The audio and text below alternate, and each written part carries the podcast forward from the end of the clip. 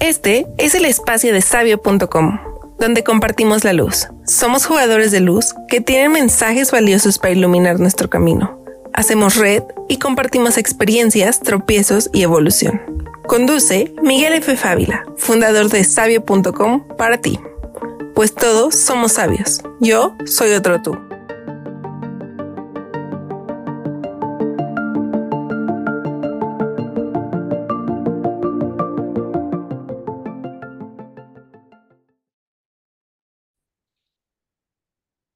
Listo. Bienvenidos, bienvenidas a todos en esta nueva entrega de, de Luz de Todos, de, muchos guerreros aquí, de, de, la luz. En esta ocasión tenemos a Gabriela Lucas Deque. Ella es, pues, una extraordinaria persona, además de que tiene un, montón de, de conocimientos y experiencia. Bienvenida, Gabriela, ¿cómo estás? Hola, buenos días. Muchas gracias por la invitación. No, todo un honor, todo un gusto. Este, para poner en contexto a la gente de quién es Gaby, ella eh, es fundadora de CIASPE México. CIASPE es eh, un centro integral de investigación, de producción y capacitación agroecológica de hortalizas que, que pueda distribuir productos transformados de calidad para la población vulnerable.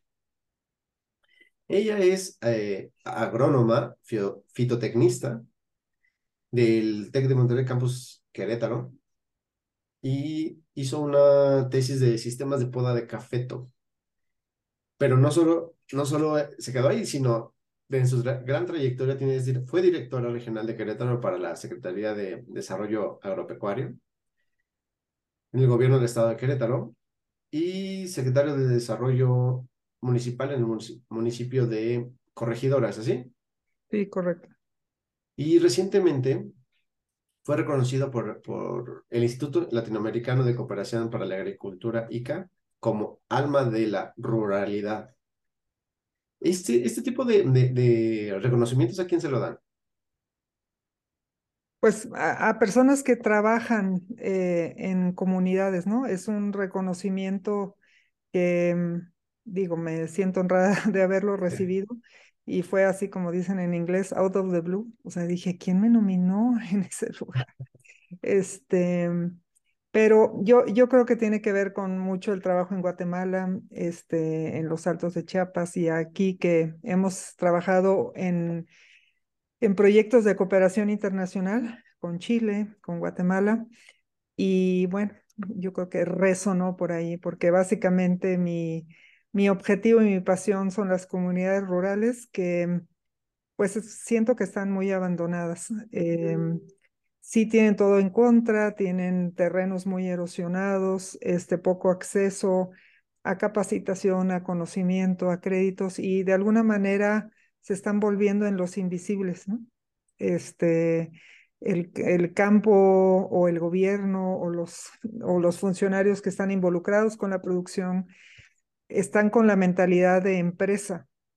Y aquí es, tenemos que como, antes de, desarrollarles como la mentalidad de empresa, tenemos que darles habilidades para producir, ¿no? Porque también hay muchos factores que influyen. Uno de ellos es que, que muchos de los productores o dueños de los terrenos ya son personas muy mayores, digamos, muy con ideas muy, este, pues, arraigadas, tatuadas, tatuadas en su forma de ser, ¿no?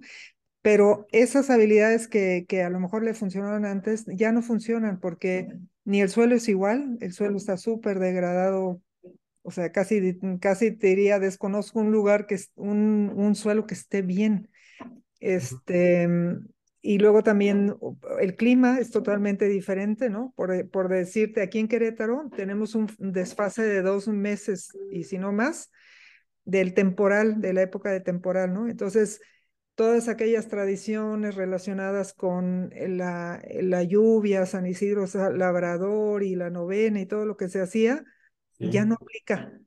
Eh, o sea, además de que eh, los jóvenes, si, si es que hay alguno en el campo, porque tampoco hay muchos, como que todos estos se les hace como fantocherías, ¿no? El, esa conexión que tenían, digamos que con el más allá, los mayores, ¿no? De, de por ejemplo, hace poco fui a, un, a una milpa en, en Amialco y había ramos de flores en cada una de las esquinas de la parcela, ¿no? Entonces le dije, oye, ¿aquí qué pasó?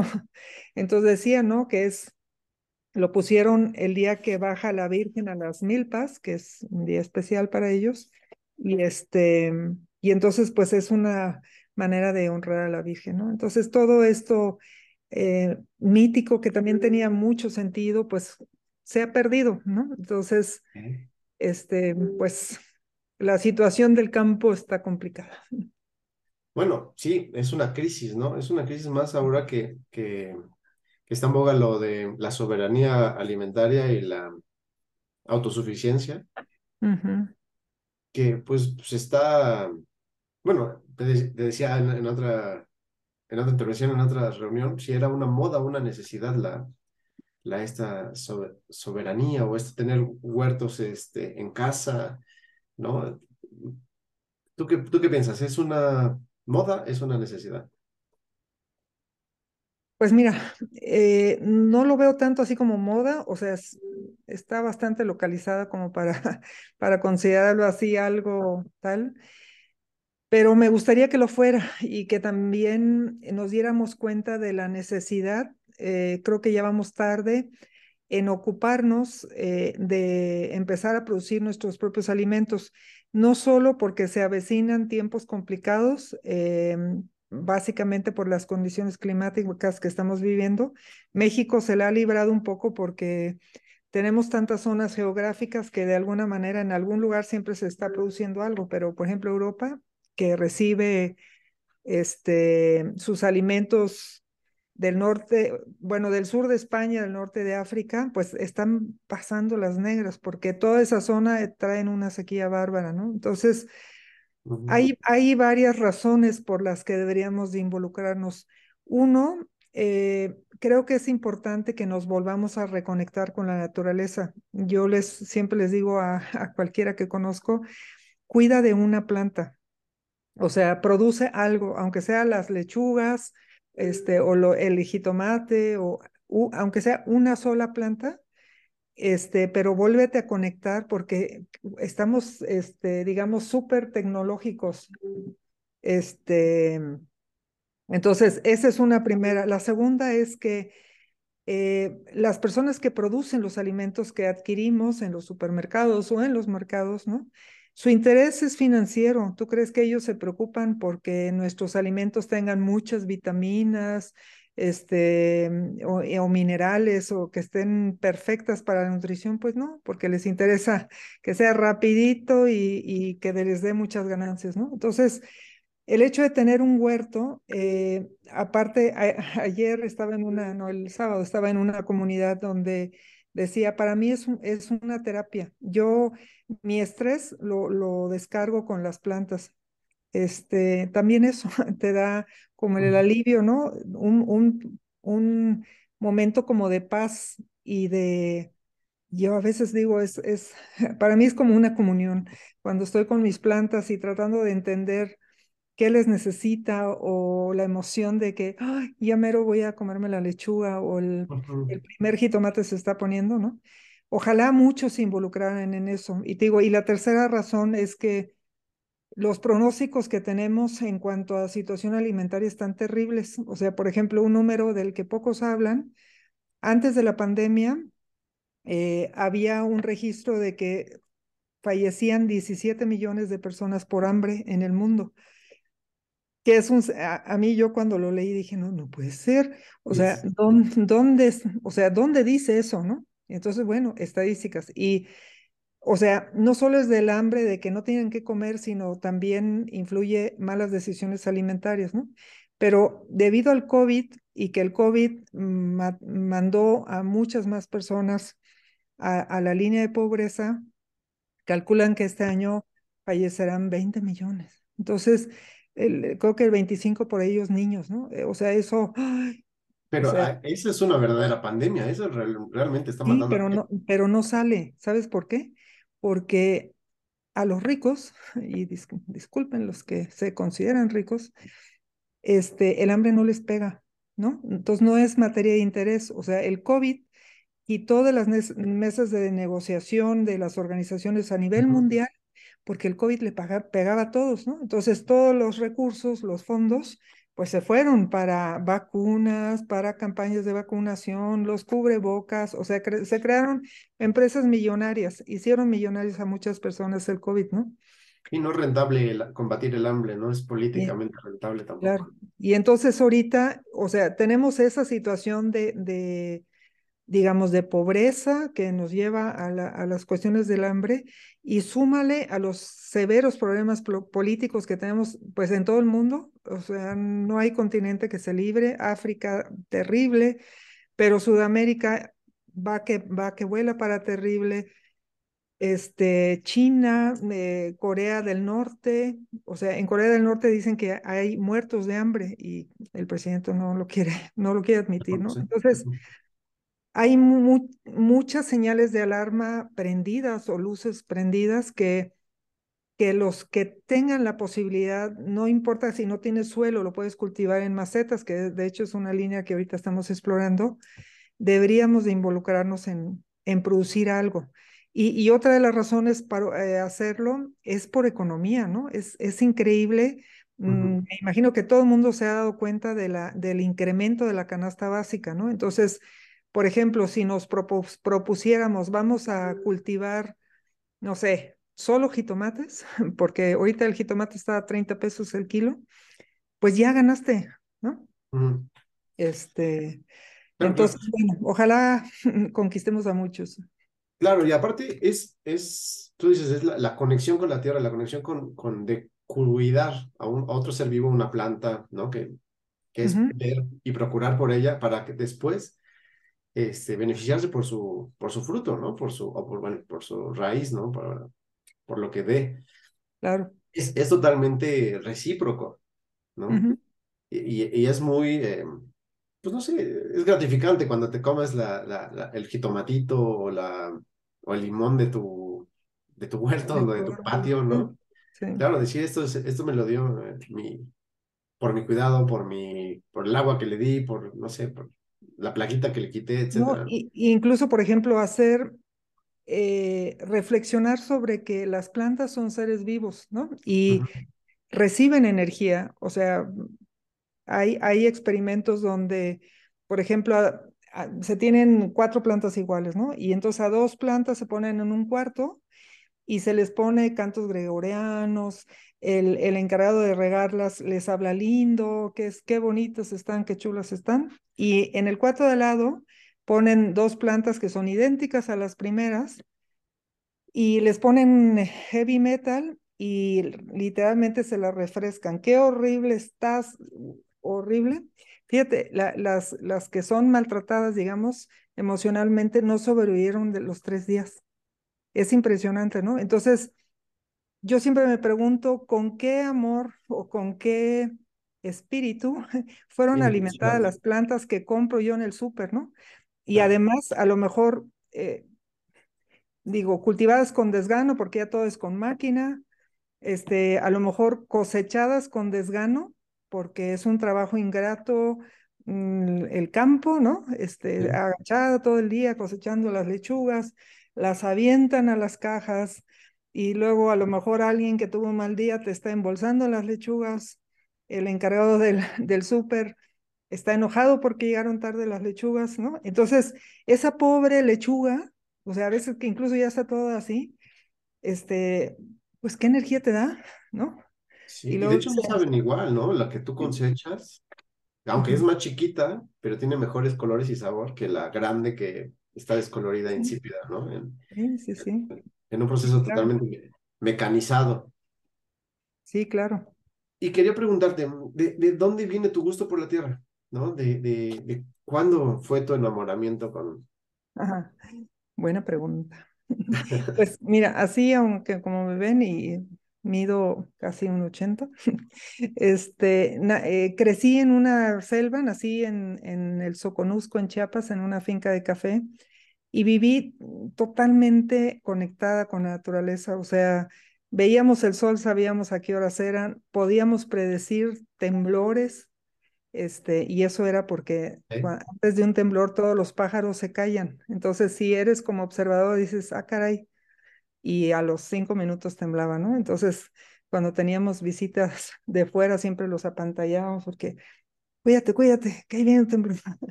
¿Y cómo sabes, no? Entonces, bueno, este, pero básicamente esa fue como eh, mi infancia arrullada por la marimba, este, pero como que viviendo los ciclos, este, a lo mejor mi padre ayudó mucho que era agrónomo, que nos, como que nos embuía de, de ver eh, este, la flor del café y, y en el huerto de la casa teníamos de todos los árboles que te puedas imaginar. Entonces vivíamos como niños arriba del árbol de que de la fruta estaba madura, ¿no? Entonces la naranja, el mango, el zapote, la mandarina, eh, los limones y así nos la vivíamos. Entonces, ahí viene mi amor.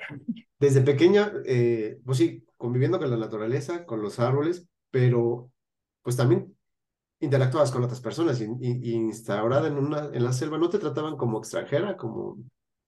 Sí, yo, yo siempre digo que, que mi apariencia, digo, ahorita ya tengo pelo blanco, pero antes era güera.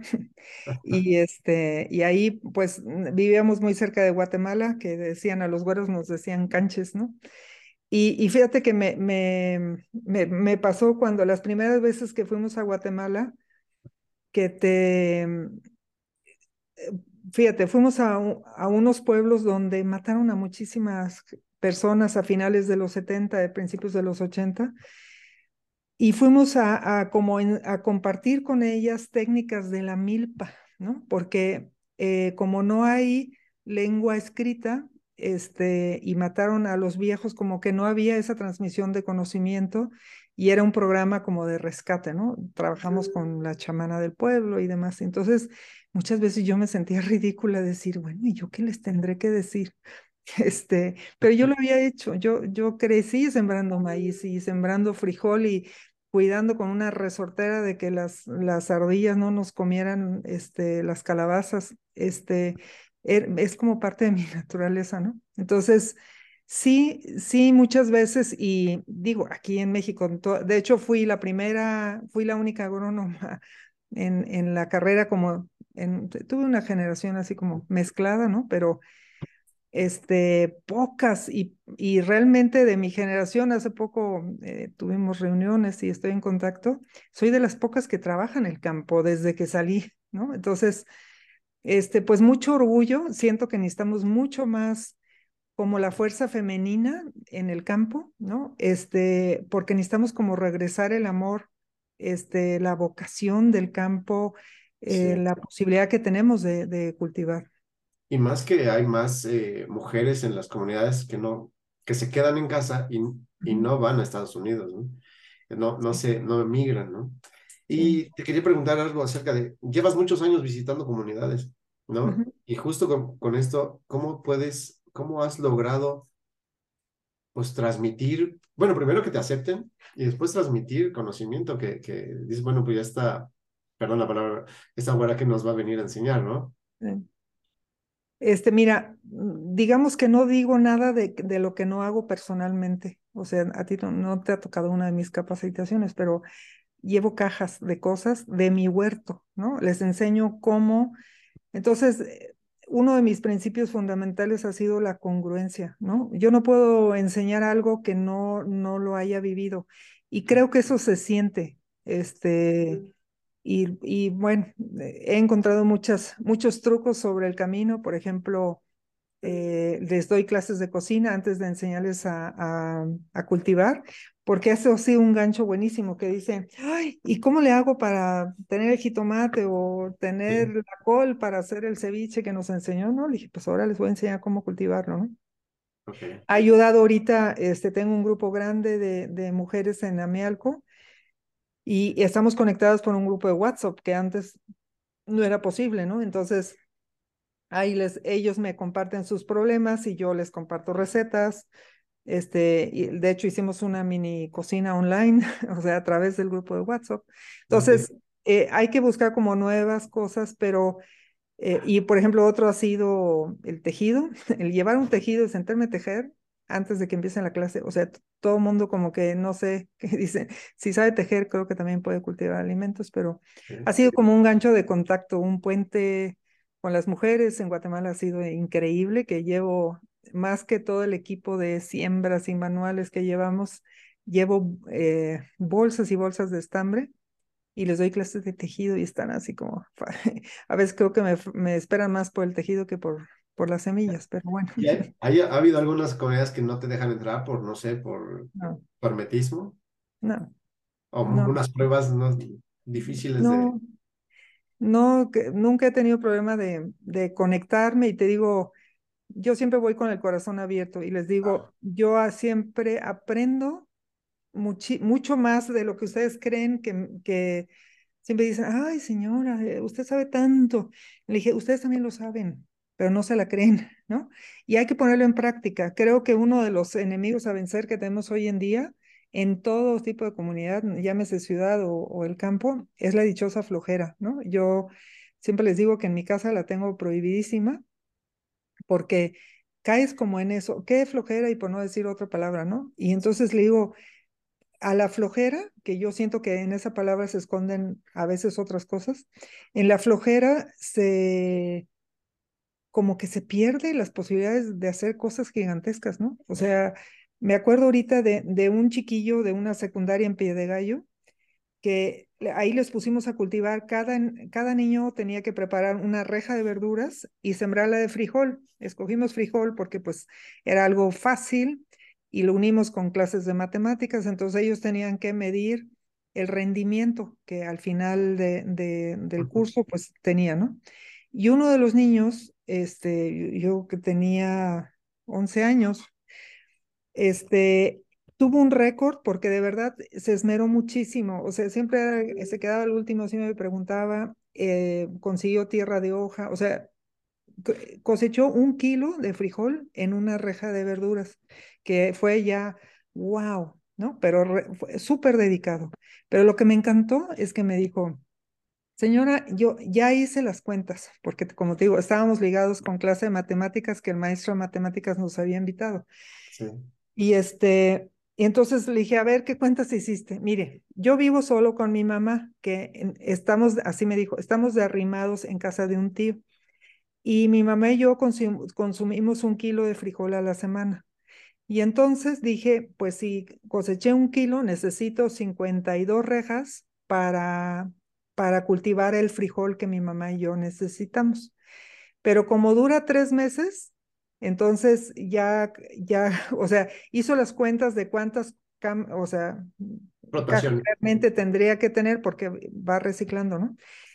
digo, ese, ese es mi motor. Le digo, mira, si, si tuviera la posibilidad de darte una medalla, te la daba. Te coronaba, le digo, wow, ¿no? O sea, ¿cómo sí? Y entonces, ese es uno de, de en alemán dicen leitmotiv, de, de mi motivación de de poder compartir el cómo sí, porque como sociedad estamos llenos de nos. No, ceñito, no se puede, no. Como a mí no me dieron esto, como yo no tengo el otro, pero digo, pero ¿qué sí tienes? ¿No? Y, y por ejemplo, a mí me dicen la reina de la basura porque me la vivo recogiendo basura y esculcando basureros para ver qué encuentro para cultivar. Este, cuando les saco todas las cosas en las que cultivo, o sea, botes, latas, las tapas de los pasteles. Todo es maceta, sí. Todo, todo es una posibilidad, ¿no? Este, y les, o sea, les llevo en las, en las tapas esas de pasteles, están buenísimas para cultivar lechugas, ¿no? Entonces le digo, las lechugas de la semana las tengo en tapas. No, señora, déjeme ver, ¿no? Y entonces no les digo, nada más abro la cajuela y voy sacando las cosas. Y bueno, muchas veces ya no tengo nada que decir. O sea, ay, mire, pues sí es cierto. ¿no? Este, o, o, por ejemplo, que, que trabaja en una composta. Es decir, tú puedes hacer tu propio suelo. O sea, es un poco de técnica, pero es muy fácil. Porque, uy, ¿dónde? Y, y cuesta. Y, entonces te digo, mi enemigo vencer es la flojera. Sí, claro, porque sí requieres eh, esfuerzo, ¿no? Es trabajo, de, dedicación, pero, eh, pero todo mundo lo puede hacer. No tiene gran ciencia, ¿no? Es nada más de, dedicación, ¿no? Quererlo hacer. Claro.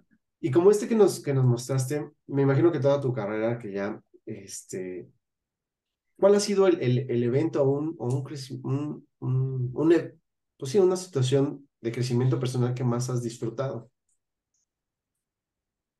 Pues hay muchas. Mira, eh, me acuerdo mucho cuando la primera vez que llegué a Guatemala, este, y a lo mejor voy a mencionar mucho, mucho Guatemala porque en México han sido proyectos de que das la capacitación y chao, ¿no? Mm, o sea, te contrata ya sea el municipio, algo como que no hay ese seguimiento. Y en Guatemala trabajamos cinco años seguidos en un proyecto de Naciones Unidas, de América Solidaria, en colaboración con Hábitat para la, la Humanidad, con nutriólogos. O sea, fue un equipo de, de verdad que era, eh, o sea, la, la tarea era cómo mejoramos las condiciones nutricias de estas personas. Entonces era desde la capacitación de cómo, cómo una mamá podía, eh, eh, les enseñamos a hacer papillas, por ejemplo, ¿no? Y obviamente para las papillas necesitábamos verduras. Entonces fue un trabajo en equipo, pero la gente, en un principio tuvimos que pasar por un, pues, análisis con una chamana bastante, a mí me metió adentro de una cueva y eh, fue así como... ¡ah! Pero bueno, eh, superamos la prueba y de hecho ella dice que vio mi nahual y que, mi, que yo tenía habilidades de curar. Entonces ella le, se lo dijo eso al pueblo.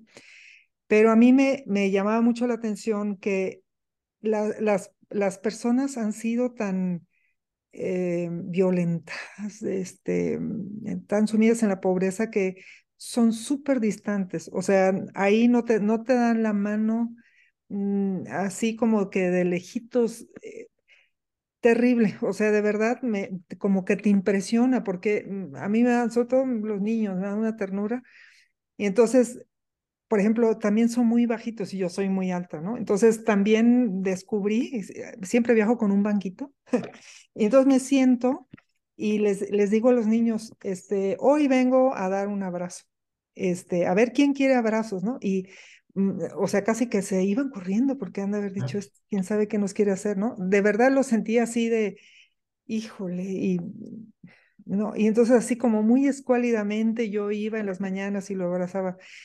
Y como al tercer año, este, obviamente los niños vas, vas, vas viendo cómo van creciendo porque se están alimentando mejor, este, y me, bajo del, del, de una camioneta Toyota que no sube porque los caminos están terribles, y me veo a un niño que se llama Manuel, y desde lejos me abrió así los brazos, o sea, para mí eso fue así como, ya, ya soy parte del clan, ¿no? Este, y ver cómo eh, por ejemplo, que los niños te lleven a enseñar sus huertos y mira, mira, y arrancan la zanahoria y se la comen así. O sea, wow. También este, muy padres experiencias con mujeres que, que, mira, a veces hay mujeres de 25 años que parecen ancianas de 50, ¿no? Sin dientes, sin... Y, y arrastrando la cobija. Entonces, cuando, cuando ayudas a alimentarse mejor, porque más allá también de la producción de, de, de verduras, es ayudarles a que tomen mejores decisiones. Em, por ejemplo, hoy en día la energía se la están, eh, la, están tomando del pan, ¿no? Pan dulce, todo, todo lo dulce. Entonces tienen como un, un subidón de azúcar y los niños inclusive, ¿no? Porque los niños les dan, este, si bien les va un licuado o si no, ni eso, un plato de cereal. Y entonces a la, a veces a las dos horas, o sea, incluso antes, ahí viene la bajada y otra vez, ¿no? Y entonces eh, caen en tentación papas, grasas, o sea, la, porque, ya, porque no se alimentan de proteínas, ¿no? La carne es muy cara, este, no. Pero desconocen, por ejemplo, a las leguminosas, o sea, todos los granos, garbanzo, haba, frijol, eh, como fuente de proteína. Entonces, les damos capacitaciones, por ejemplo, cómo eh, hacer hamburguesas con, a base de frijol o garbanzo o haba, con verduras, ¿no? Y hace una diferencia, o sea, mira, lo ves en la cara, en la piel de las mujeres, les vuelve a brillar los ojos. O sea, ahí es donde digo, o sea, me gustaría a veces tener la libertad de, decir, a ver, les voy a tomar una foto cada uno antes de empezar el proyecto. O sea, por razones de, ética no lo podemos hacer, ¿no? Pero de verdad como para enseñarles con, a ellas mismas cómo cambia su mirada, ¿no? Y digo, hemos tenido experiencias lindísimas con personas que pues nos hemos encontrado en el camino que me encantó un, un señor que me dice, cuando platicábamos precisamente de eso, eh, esto fue en República Dominicana, que decía es que alimentarse de, de hortalizas es alimentarse de rayitos de sol, ¿no? y porque realmente las plantas eh, toman, eh, su, su, alimento son los rayos del sol, hacen la fotosíntesis y te los, o sea, si tú tomas, si tú comes muchas verduras, sobre todo de hojas verdes, estás comiendo literalmente rayos de sol, ¿no? Entonces, este, me encantó, me encantó, entonces le digo, mis hijos en ese momento todavía estaban más chicos y entonces yo le decía, vamos a comer rayitos de sol. Ay, mamá, es ensalada, ¿no? Este, pero, pero, eh, pero yo creo que influye, influye en, en tu manera de ser. De, y hoy en día yo digo a los que a lo mejor públicos un poco más preparados y demás, yo les digo, ¿se han preguntado de dónde tomas tu energía? Este, y es de buenos pensamientos, de buena alimentación. No pensamos en la alimentación como, como una fuente energética, ¿no? O sea, nos dicen, ay, tengo hambre, tengo que comer. Este, y pues los, los nutriólogos nos decían, si tú comes algo y después te apachurras y, como dicen aquí vulgarmente, te da el mal del puerco, es que te alimentaste mal en cantidad o en calidad del alimento. ¿no? ¿Y cuántas veces no nos pasa eso, que, que comemos y sí, este, un descansito o la siestecita, ¿no? Si estamos en el sur, este, y, y, es porque no, no lo tomamos en cuenta como necesito alimentarme de energía y cuál es la mejor energía que puedo tomar, pues de las plantas. Con esto no quiero decir que soy este, vegana ni mucho menos, em, soy omnívora con tendencia a, ser vegetariana. Digo, como poca carne, pero... Ahorita oyéndote, eh, pues es que tiene mucho de mm, alimentos, a, tanto pues físico, ¿no? O sea, corporal, como espiritual. ¿Qué, qué tan espiritual es cultivar la tierra? Bueno, estás diciendo que comerla es totalmente etérica, ¿no? Podría ser un, ritual espiritual, pero cultivarla, involucrarte, conectarte con la tierra es, para ti es espiritual. Y, y, fíjate, ahorita, bueno, qué bueno que se te ocurrió hacer la pregunta. Justo estoy estudiando algo que le dicen este, agricultura devocional o agricultura cuántica, ¿no? Y es precisamente esta donde te vuelves a conectar, por ejemplo, con, el, con la astrología, que, que para mí antes era este, el, el, horóscopo de la revista Vanidades, ¿no? Este, era eh, como que te meten las cosas de que pues, la astrología, fantoche, fantocherías y, y, este, y realmente ver el impacto de qué la influencia que tienen los planetas sobre la vida de las plantas, ¿no? No se diga sobre la vida de nosotros. Este, entonces, bueno, estoy eh, estudiando con varios personajes, uno de ellos un mexicano que se llama el doctor José María Anguiano, este, que es doctor en, en, agricultura de la Universidad de Colima, y también eh, por un italiano que se llama Enzo Nastati. Y los dos están manejando este tipo de agricultura donde trabajas ya a nivel como espiritual con las con la esencia, ¿no? Este, con, por ejemplo, deseando el bien, bajando, o sea, suena, eh, pues suena, Me cuesta como trabajo, hasta yo me estoy oyendo y digo a Gabriela, pero eh, mira, he visto los resultados, o sea, he visto cosas maravillosas que, que pudieran decirse como milagros y son cosas de energía cuántica, ¿no? Y yo decía, es, es un territorio para mí todavía que navego en la oscuridad, o sea, y es como muy, un, es un conocimiento tan denso, pero al mismo tiempo, cuando te están dando las charlas, todo es tan lógico que digo, caray, ¿cómo, cómo no me di cuenta antes, no? Este... ¿Cómo se ha disociado la ciencia agrónoma de, lo, de lo intuitivo y de lo, y lo etérico y de lo Sobre todo porque no, nos hemos caído en el materialismo, ¿no? De, de más, mejor. Este, Hemos olvidado la, la, calidad y el sentido de, de las cosas y que todo, está, todo estamos conectados, ¿no? Este, ahorita me estoy acordando que Enzo nos platicó que en Italia, eh, pues también tiene muchos temblores, como que eso no hoy es tanto de Italia, ¿no? Sí, hemos oído que han tenido terremotos de un pequeño pueblo que se hizo, pero dice que los terremotos, si, si son arriba de dos o tres grados Richter, eh, crean una, eh, como un desbarajuste en las capas de la tierra, del, del el, suelo sufre. Entonces, este, que hay que, este, hay que mandar ondas de amor, ir a ese lugar y hay, hay como unos, digamos, rituales para infundir energéticamente. Es, como, eh, o sea, un gesto así de dar, ¿no? Que lo, y lo le soplas para que le vuelvas a soplar vida, pero desde de tú, desde un corazón hermoso, o sea, lleno de amor y diciendo, eh, haz de cuenta como un niño chiquito que se cayó y se raspó la rodilla y grita en tus brazos, ¿no? Entonces, este, dice, generalmente cuando pasa un terremoto después hay muchos hongos. Y entonces, ¿por qué, no? Porque es, es a nivel etérico. Entonces dices, Ay, ¿y eso, y eso con qué se come?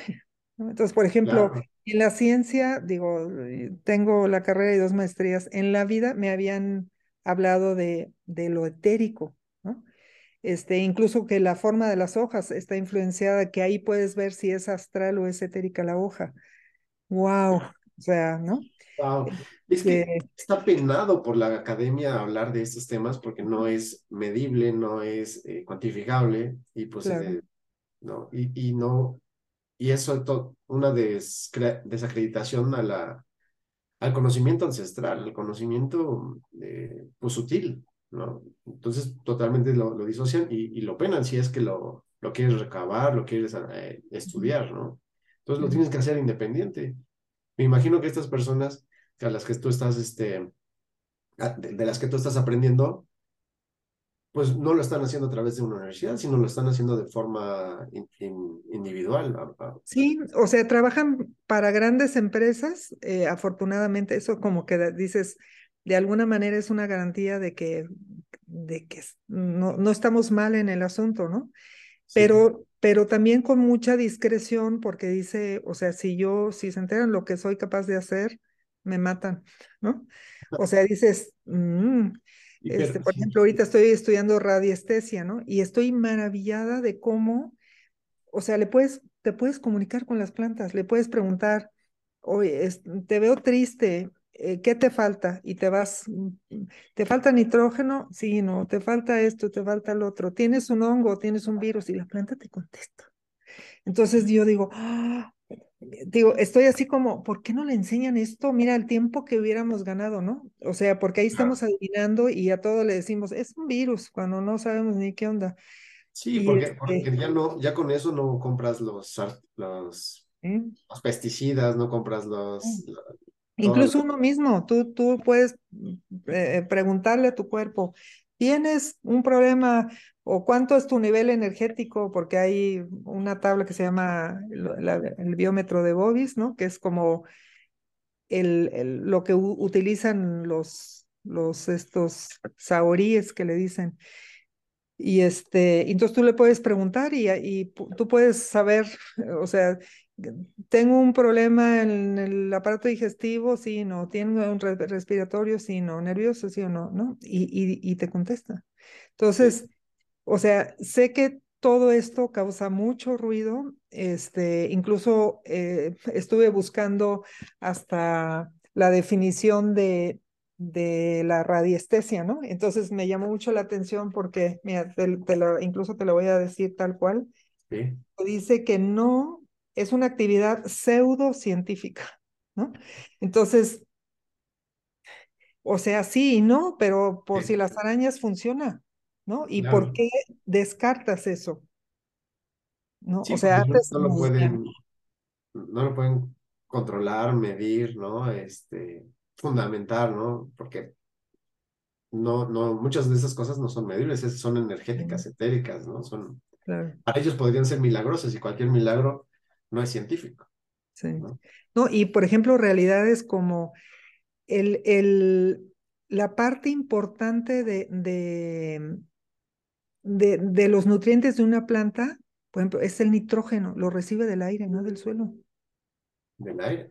Del aire, ¿no? Entonces, me, me, o sea, uno de ellos me decía, pues vele cómo ves árboles gigantescos, el árbol de Tule, eh, los, las secoyas en California, eh, que son gigantes. y, y, tú sabes si alguien las fertilizó en su vida? ¿Y dónde viene esa materia? Viene el aire, viene del, del, del cosmos, ¿no? Entonces, cuando como que te cae el 20 de eso, dices tú, pues sí es cierto, ¿no? Y estamos, este, pero no lo digas en alto porque pues las empresas de fertilizantes se te echan a la yugular, ¿no? Este, entonces, bueno, yo, yo digo, he descubierto esto hace apenas un año eh, y me maravillo de que entre más sé, menos, menos sé. Este, y de, más preguntas hay. Sí, y sobre todo de las posibilidades que hay hacia el futuro, ¿no? Y si ahorita pensamos en las comunidades, e, e, el, el, digamos, el panorama está tétrico, porque, digo, financiamientos en este gobierno, pues se acabaron, ¿no? los gobiernos estatales no tienen los recursos y no hay como la capacitación. Entonces, si no transitamos o educamos como en estas, digamos, nuevas, pero son antiquísimas, este, metodologías, pues no vamos a poder producir nada. Claro, es, un redescubrimiento, ¿no? Para poder religar, ¿no? Es una especie de religar lo, lo, lo ancestral o lo, lo etérico con, con, lo que hacemos ahora, ¿no? Con lo mundano. y, y, y pues bueno, es, es mucho de, la, de tu labor aprender, ¿no? Y de lo que siempre has hecho, que es transmitir el conocimiento, ¿no? Este, Ciaspe, lo fundaste para eso, para, para, para distribuir conocimiento, ¿no? Sí, este, surgió un poco porque trabajé varios años en gobierno, como dijiste en mi currículum, tanto a nivel municipal y luego a nivel estatal, y entonces como que Mm, me di cuenta de que el campesino, digamos, el pequeño productor, realmente está abandonado. A lo mejor muchos me crucifican por lo que estoy diciendo, pero este, el gobierno hace como que ayuda y ellos hacen como que reciben la ayuda, pero no hay realmente como antes que, que era el extensionismo, ¿no? Que una persona, un agrónomo que vivía y él era como que estaba enterado de, del desarrollo agropecuario de, de como de esa zona, ¿no? Esas figuras ya no existen. Entonces, si alguien tiene eso a lo mejor un poco inquieto, quiere producir, ¿a dónde va? Entonces, este, fundé a CIASP y una de las premisas era de que eh, el requisito era aprender haciendo, o sea, de que íbamos a demostrar, cosa que, sigo haciendo ahorita, ¿no? Demostrar algo físicamente de tal manera que si yo no tenía oportunidad de hablar en lengua, la lengua de, esa persona, ella viendo pudiera aprender. Y, este, y así fundó, ya, ya estamos por cumplir 13 años y, este, y sufrimos también ahora últimamente por el efecto de cambio climático que nos quedamos sin agua. Y pues bueno, estamos en proceso de mudanza y ya próximamente les compartimos dónde están. Es una donatoria, donataria autorizada. Sí, sí, somos donatarias nacionales e internacionales.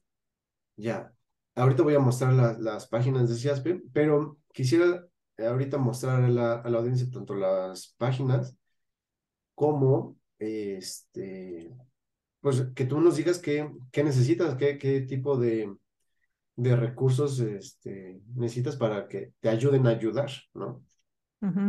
Esto, por ejemplo, es la, la de Instagram, donde viene aquí mucha, mucho contenido ahí de... Ahí están los tips prácticos. Los tips prácticos para tu huerto. No importando el tamaño, ¿no? Desde, desde una maceta te pueden servir estos tips. Sí. Sobre todo que últimamente hemos trabajado mucho el concepto de sembrar lo que te comes, porque hay mucho la tendencia de que eh, ponemos un huerto y generalmente este, sembramos de más, ¿no? Entonces es, es como importante programarlo también para no trabajar y sobre todo no tener desperdicio.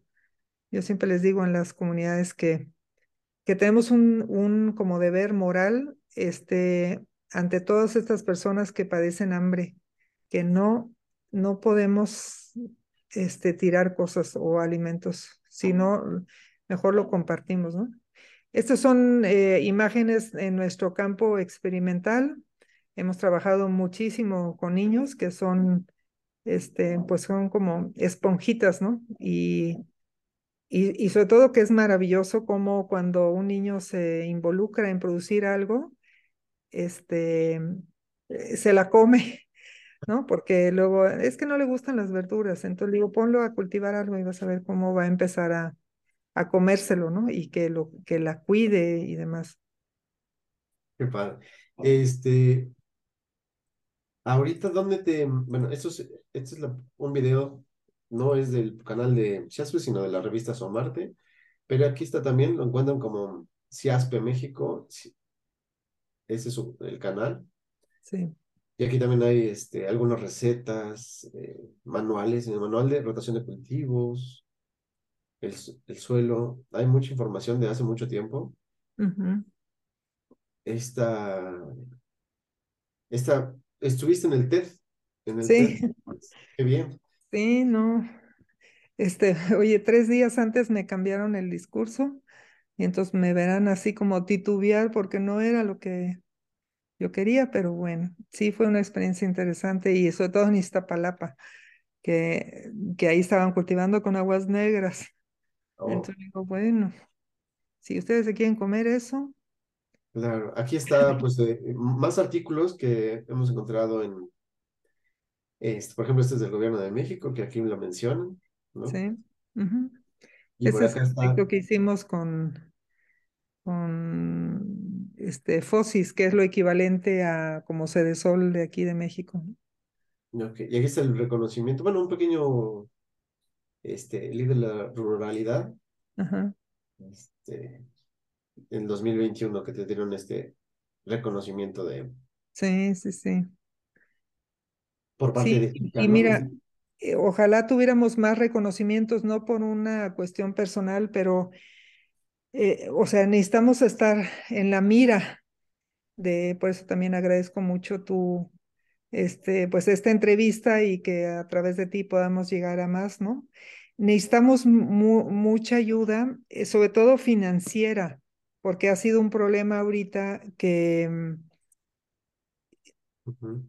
que, por ejemplo, las instituciones y demás, o sea, como el, el gobierno cerró este, la llave, bajó la cantidad de, donativo que pudiera ser deducible. Entonces, pues se nos fueron muchísimas fuentes de ingreso, ¿no? Y entonces hemos tenido que despedir casi a la mayoría de nuestro staff eh, por tal motivo y estamos ahorita trabajando por proyectos. Entonces, la primera manera de ayudarnos es eh, pues con donativos. Tenemos todo un manual de cómo puedes deducir eh, los, de los impuestos, el 7% lo pudieras deducir para CIASPE. Y es algo como, no tenemos esa cultura, pero eh, lo que yo estoy pidiendo no es que saques dinero extra de tu bolsa, sino que del impuesto que vayas a pagar, el 7%, eh, nos lo dones y nosotros te damos un, un recibo de donativo, ¿no? Entonces, eh, pues ojalá muchos se sumaran a, a buscarnos esta, estos, estas personas.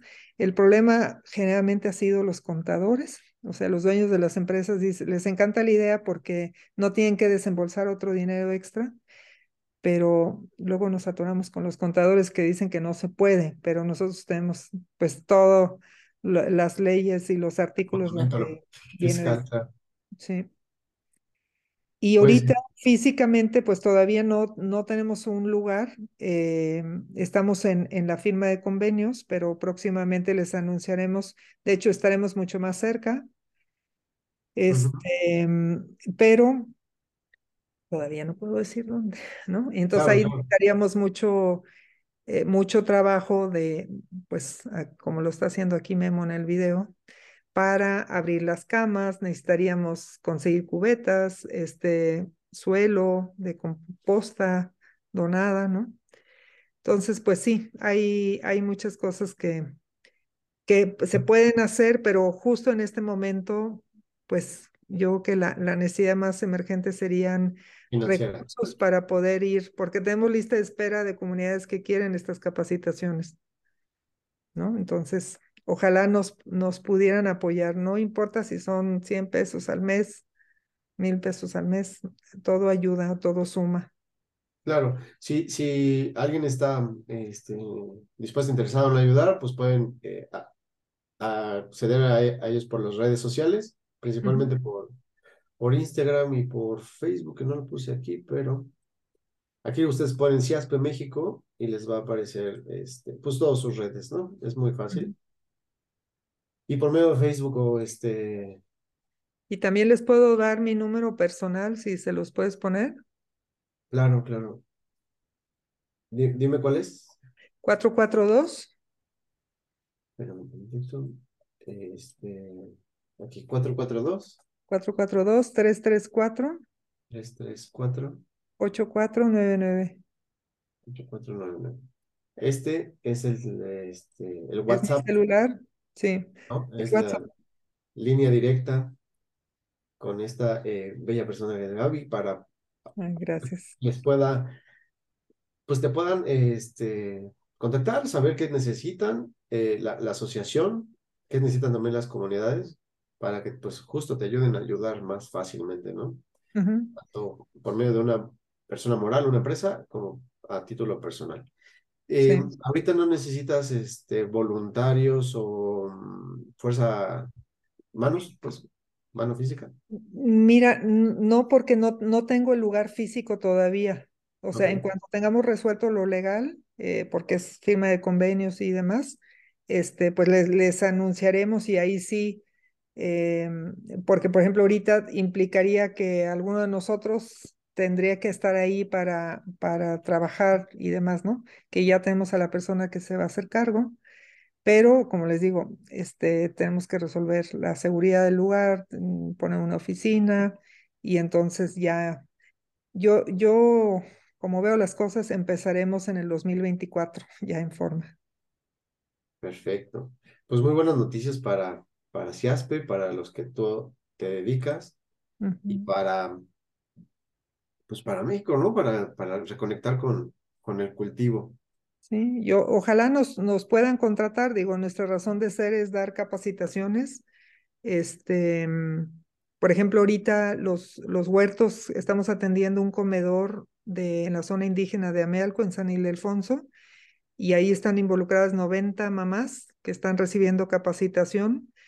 Este, y los excedentes del huerto se entregan al comedor donde están sus hijos, ¿no? Entonces ahí estamos dando clases de cocina y demás.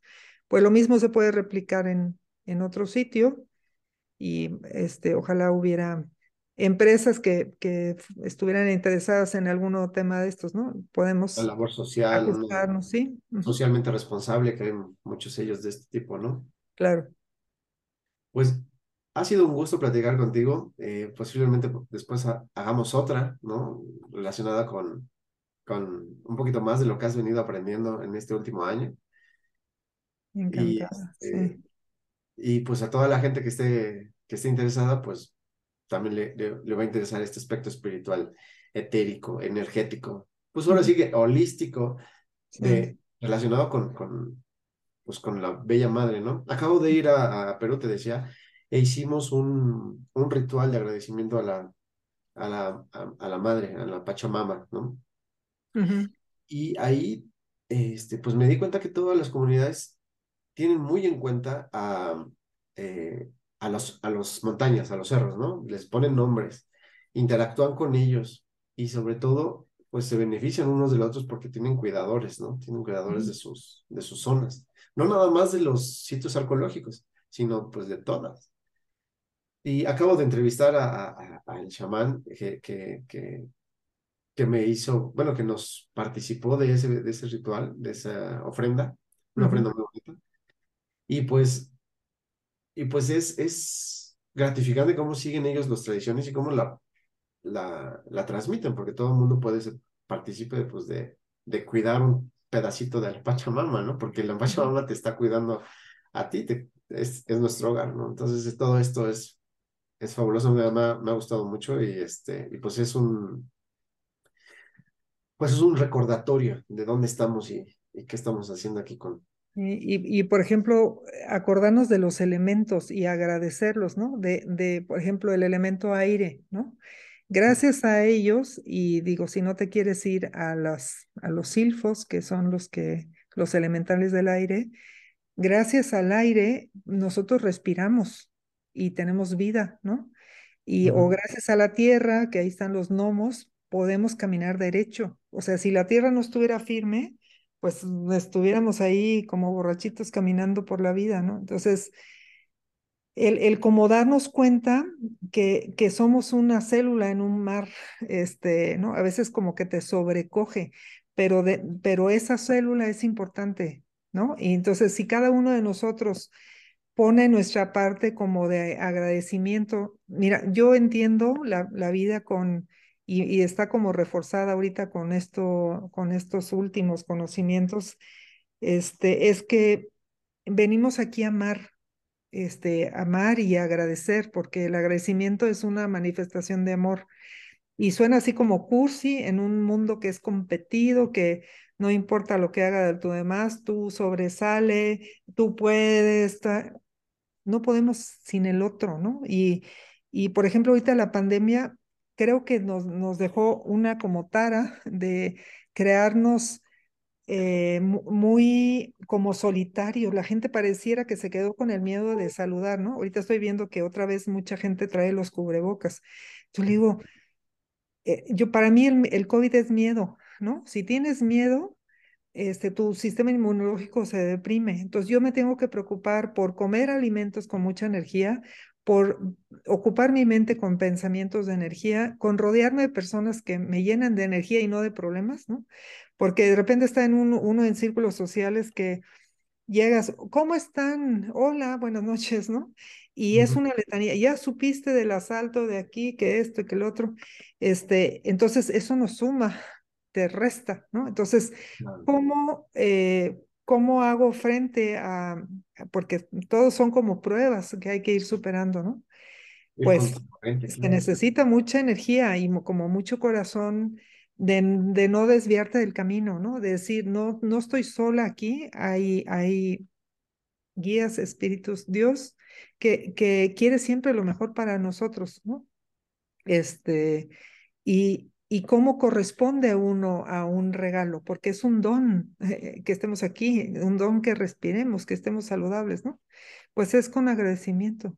Y cómo, cómo demuestro ser agradecida, más allá de decir muchas gracias, ¿no? Es, es con un, como una actitud de vida, de agradecimiento, de, de no desperdiciar, de, de ser creativo, de estar abierto al otro, este, de acariciar y de tocar. Eh, lo, es increíble que hoy los perros, ¿no? O sea, se han vuelto los perrijos y esto dice, ¿no? Y a veces creo que le quitan el sentido de ser del animal, ¿no? En el perrito en la, en la, en la carriola y niños en, de la calle abandonados, ¿no? Entonces, creo que tenemos, estas son pruebas que nos vienen donde tenemos que que aprender y no olvidarnos de, de, lo maravilloso que es ser humano, ¿no? A veces creo que se nos olvida. Sí, porque nada más estamos en, el, en la corriente, en la, uh -huh. en la competición, ¿no? En, la, en el salir a, de compras, ¿no? Salir a, con los gastos y de, y de justo de no ponernos en servicio, simplemente de ponernos en, en la, en, en, pues en este juego del estrés.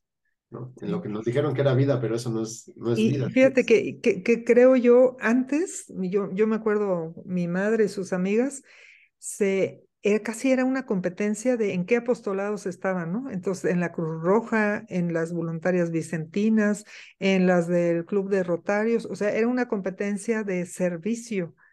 Eh, y hoy en día, o sea, ¿quién hace algo por los demás? Son muy pocos, ¿no? Y todo, digo, yo estoy en una red de organizaciones, son creo que 254 en Querétaro, y todas tenemos necesidad de, de, de ayuda, ¿no? De, de, de, ver al otro y siento que ahí se te olvidan tus problemas, ¿no? O, o caen en su justa dimensión cuando ves este, que lo tuyo no es nada a comparación de, de a veces las vidas que llevan otras personas, ¿no?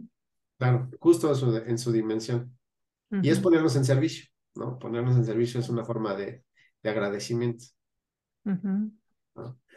Pues no quiero abusar de tu tiempo, Gaby. Eh, me, me, ha dado mucho gusto. Espero que, que, que la audiencia también lo, lo recomiende, te busquen, compartan este video. Y nos vemos en la siguiente. ¿Algo que quieras añadir para despedirnos?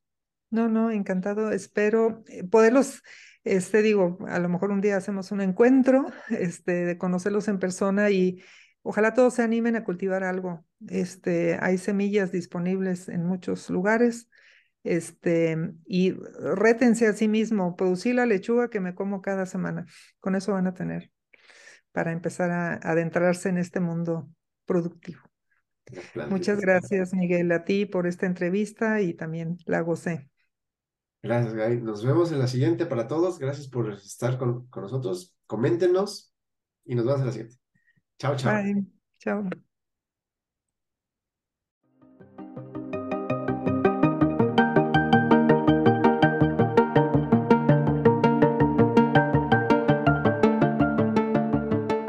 Gracias por escuchar este podcast.